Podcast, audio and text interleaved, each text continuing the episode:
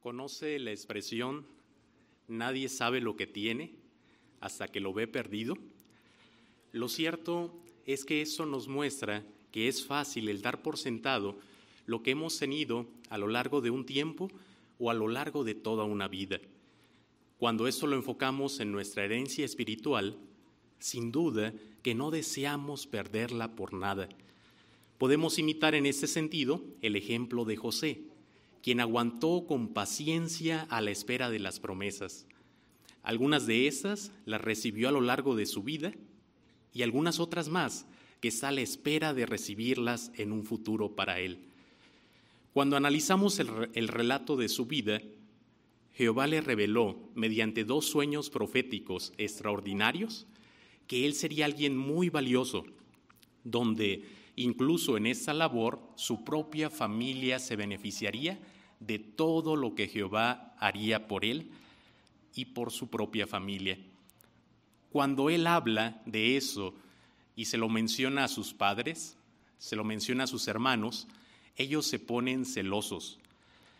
Pensaron que se sentía superior a ellos, pero José tan solo estaba dándoles a conocer lo que Jehová le había revelado.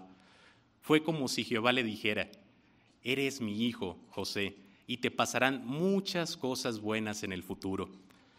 Aún así, José sufrió, a pesar de experimentar diversas inquietudes, eh, de ser un siervo íntegro, leal y con mucho amor a Jehová, tuvo que sufrir por lo que hicieron sus hermanos cuando llegó a Egipto por parte de su amo Potifar, hasta el punto donde incluso lo mete a la prisión. En esa situación, póngase en los zapatos de José. ¿Cómo se sentiría usted si está dando lo mejor de sí a Jehová, pero experimenta un cambio de circunstancias, quizás alguna situación difícil? Bueno, bajo las diversas presiones, ¿qué haría José? ¿Se impacientaría o seguiría teniendo en alta estima las promesas con las cuales había crecido? Podemos ver cómo reacciona ante la prueba en Génesis, el capítulo 39, versículos 7 al 9. Génesis 39, versículos 7 al 9. Entonces la esposa de su amo empezó a fijarse en José y a decirle, acuéstate conmigo. Pero él se negaba y le decía a la esposa de su amo, mira, mi amo no se preocupa de nada de la casa porque me tiene a mí y me ha confiado todo lo que tiene no hay nadie con más autoridad que yo en esta casa, y él ha puesto todo a mi disposición, excepto a ti, porque eres su esposa. Así que, ¿cómo podría yo hacer algo tan malo y de hecho pecar contra Dios? Aunque estaba lejos de su familia, José tenía muy presente lo que tenía en su corazón. José se estaba dando cuenta de que lo que hacía le importaba a su padre Jehová. Pensando en su ejemplo, queremos entrevistar a un hermano joven que durante cierto tiempo trabajó para una empresa donde había muchos empleados. Es nuestro hermano Hugo Aragón. Hugo, ¿a qué presiones te enfrentaste? Recuerdo que el ambiente de trabajo era muy inmoral. Las conversaciones de mis compañeros eran vulgares y obscenas. Ellos presumían de llevar una vida promiscua e incluso consumían alcohol y drogas. Y al enfrentarte a estas presiones, ¿qué te ayudó a aguantarlas? Quisiera comentarte que algo que me ayudó fue identificarme como testigo de Jehová desde el principio. Además, aprovechaba los descansos durante la hora de la comida para leer la Biblia o alguna de nuestras publicaciones. Y cuando se presentaba la oportunidad, le predicaba a mis compañeros.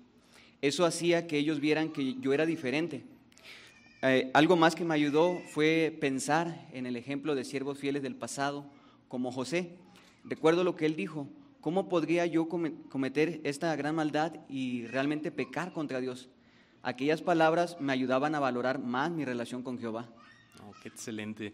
¿Y qué buenos resultados has tenido entonces por mantenerte leal? Ahora disfruto de tener una amistad íntima con Jehová por obedecer sus normas morales. También he visto y comprobado los buenos resultados de guiar mi vida a través de los principios bíblicos. Por ejemplo, disfruto de una vida limpia a los ojos de Dios y de una conciencia tranquila. Esto también me permitió con el tiempo llenar los requisitos bíblicos para poder enviar una solicitud para el servicio de tiempo completo. Gracias a ello ya llevo varios años en esta faceta de servicio, lo cual me produce verdadera satisfacción y donde también he podido encontrar amigos que han sido una buena influencia para mí. Muchas gracias, Hugo, por ayudarnos a ver, ¿verdad?, los buenos resultados de mantenerse leal a Jehová.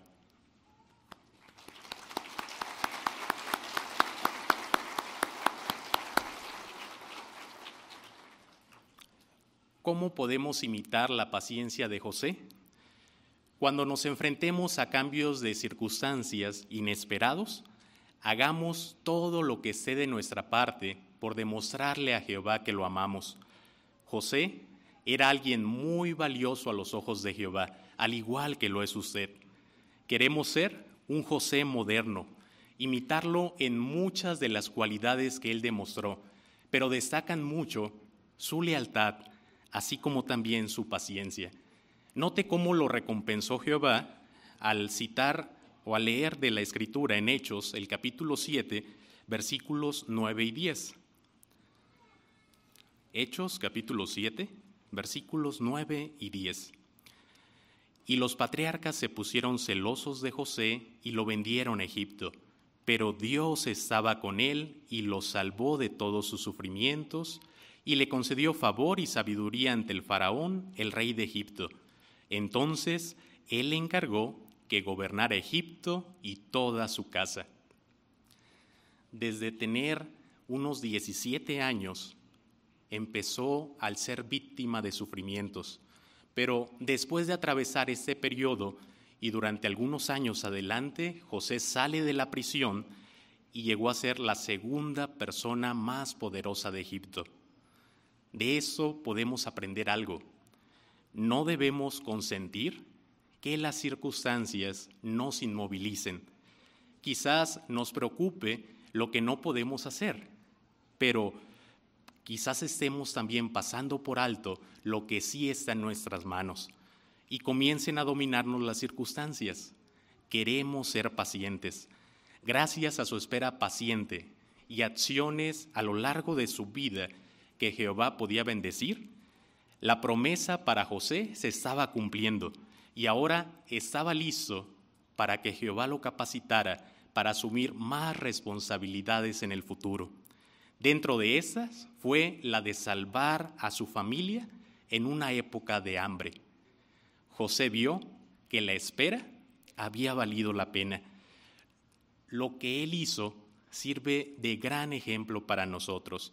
Si estamos aguantando algún problema, preocupación o incluso pudiera ser hasta una injusticia, recordemos que Jehová nos ama porque somos pacientes.